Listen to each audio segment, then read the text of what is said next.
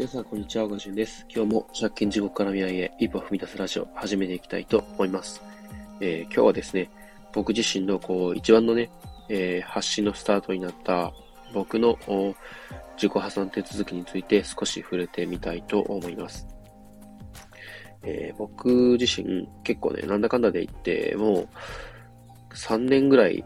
前になるんですかね。それぐらいから、えー、自己破産についてこう本気で考え始めて、で、えー、それぐらいの時期から弁護士さんに相談を始めました。で、えー、結局のところ、まあ、最初の弁護士さんは、相談を途中でしている最中で、えー、まあ、いろいろな、こう、諸事情により、弁護士という仕事自体を、まあ、活動を休止されたということで、えー、別の方に相談をしに行ったりだとか、えー、あとは、ちょっと特殊なね、えー、まあ、救済措置みたいなのがあったんで、それを、まあ、使えるかどうかちょっといろいろ試してみたんですけれども、まあ、そのね、えー、救済措置、特殊な特例が、あ結局はこううまく使えなかったってことで、で、またあ別の弁護士さんを頼るってことになり、えー、一番相談した、あ最初に相談した人から数えて、えー、4人目の方に最終的には依頼をすることになりました。手続き自体をですね。で、えー、っと、その方にお願いをして、えー、去年ですね、2022年の4月に本格的にね、えー、こう、まあ3月には着手金とかいろいろお払い、お支払いをして、え4月に申し立て、自己破産手続きの申し立てを始めました。で、そこから書類をね、えー、こう、作成して、えー、提出したりだとか、えー、あとは、あね、えっ、ー、と、まあ、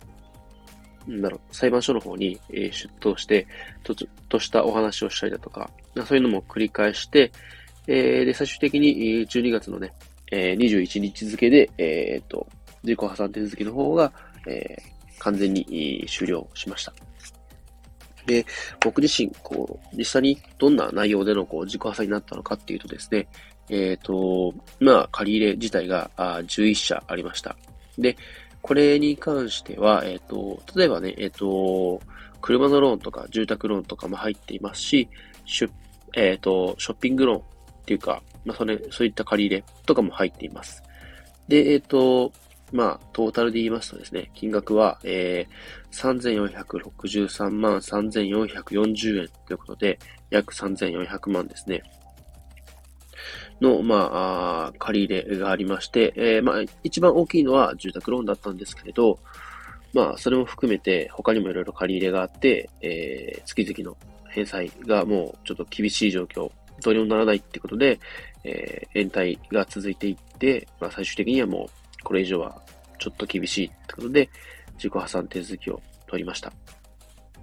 で、えっ、ー、と、自己破産手続きをする前にもね、えー、いろんな方法とかを、えー、模索して、え弁護士さんとも相談をして、いろいろとね、えー、ありとあらゆる方法を検討したんですけれど、結局他にいい方法がなくて、もう、まあ、致し方なくっ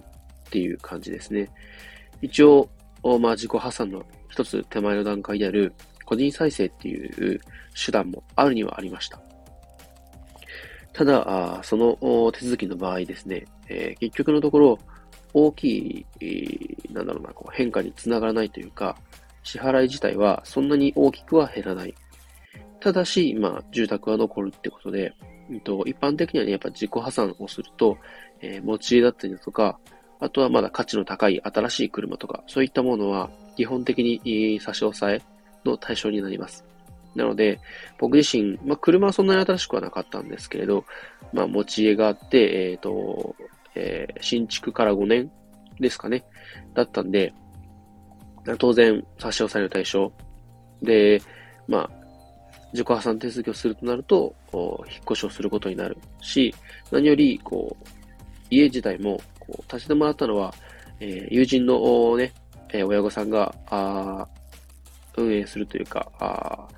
まあ、やっている、建築や工務店にお願いしていたので、やっぱりその、友人や友人のお,、ね、お父さんに対する申し訳なさとか、いろんな気持ちもありました。そして何より、こう環境が変わったことで、子供がね、え、どんな影響が出るのかなとか、そういう不安もあって、で、まやっぱりね、こう、周りからの世間の目とかもやっぱ気にしてましたし、やっぱでも一番は子供がどういうふうにこう、受け取るのかなとか、そういうすごい不安もありました。ただ、あそのね、状況をいつまでも続けていても、あそのね、借金を返済することがままならないし、ずっと苦しいままで、ね、えー、支払いも苦しいし、精神的にも苦しいし、そんな中で、ね、うまくやっていこうって思っても、やっぱりうまくいかないんですよね。で、妻と僕と二人ですごい、こう、結構消耗していて、で、まあ当然ね、何をやっても楽しくないし、で、何度も何度もすごい思い詰めたこともありました。もうだから、いっそのことを思い切って自己破産をして、で、ね、逆に早い段階で立て直し始めるっていう気持ちでやった方が、まだ、こうね、長い目で見たときに、うん、まあ、早いとこ回復できるかなっていうふうに思いました。仮に個人再生を続け、えー、手続きを取ってやっていたとしたら、きっと自己破産以上に長い期間をかけて、まあ、ね、立て直していくってことになると思うので、意外とね、えー、調べてみると、自己破産とかだとね、あの、ペナルティありますけど、自己破産と、えー、個人再生とかね、えー、ローンが組めないとか、カードが作れないとかっていうペナルティがあるんですけれど、それがね、自己破産だとおおよそ10年。で、個人再生であればおおよそ5年っていう5年の違いがあるんですけど、実はね、ちょっとミソというか、あちょっとしたあ引っ掛けみたいなのがありまして、個人再生は確かに5年っていう短い期間で、えー、まあ10年に比べたら短い期間で、えー、そういう制限が解除されるんですけれど、その5年プラス、個人再生の場合は、えっ、ー、と、全額、チャラにはならないので、返済は残るんですよね。僕の場合であれば、あその3400万を圧縮して、約500万円、まあ、かなり、えー、下がるんですけど、それを3年、多くても5年で返済しなさいっていうルールがあって、仮に3年で500万を返済したとしても、そこから5年なので、トータル8年、つまり2年しか違わないんですね。で、なおかつ、500万円を、えーと、まあ、3年で返すとなると、まあまあいい金額になるんですよね。そう考えると、まあ、あまりメリットも薄いのかなっていう風になって、えー、僕は自己破産という主体を選びました。すごい悩みましたし、すごい、こう、なんか、この去年1年で、いろんなね、えー、こう、不安とかに押しつぶされるの、そういうの言いながらも、まあ、周りにたまたま自己破産の経験者がいたりだとか、あとはね、妻とか友達、仲間が支えてくれたおかげで、なんとかね、今日ここまでやってこれているので、まあ、やっぱそういうね、仲間とか、あ支えてくれる人たちに、えー、ね、出会えたことがすごい何よりの良かったことかなと思います。で、えー、意外とこうして、えー、ね、えー、人に相談することができればいいんですけど、できない人もやっぱいて、そんな人に対して少しでも、その心がね、軽くなるような、あ方法というか、そういうのを届けていきたいなっていう思いで、僕自身もね、今こうやって活動しているので、今後もね、えー、少しでも借金で悩む人のためにね、何かしら届けられたらなということで、えー、最近ちょっとね、えー、Web3 関連とか、そういうことに関する発信が多めでしたけど、こうしたお金に関する発信もね、えー、また改めてちゃんとしていきたいなと思います。そんなところで、えー、今日はですね、僕自身の自己破産について、えー、振り返ってみました。え、ー、と、今日はですね、えー、この辺で終わりたいと思いますが、えー、今日の夕方のね、ピンクリリード目の夕方スペースは、ちょっとね、えっ、ー、と、子供を連れて病院の方に行くのがあるので、ちょっとお休みをさせていただきます。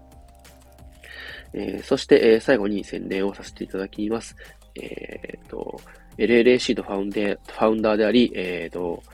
フリーランスの学校のね、えー、代表である周平さんが、あこの度ね、岐阜市の方に、えー、ね、講師としてやってきていただけることになりました。ゼロから始めるフリーランス講座 in 2風ということで、3月29日水曜日の1時半から4時までの間で開催されますので、お近くの方、そして、えー、ご都合の合う方は、ぜひぜひチェックしてみてください。URL を貼っておきますので、えー、見てみてください。そんなところで、えー、最後までお聴きいただきありがとうございました。では、今日はこの辺で、バイバイ。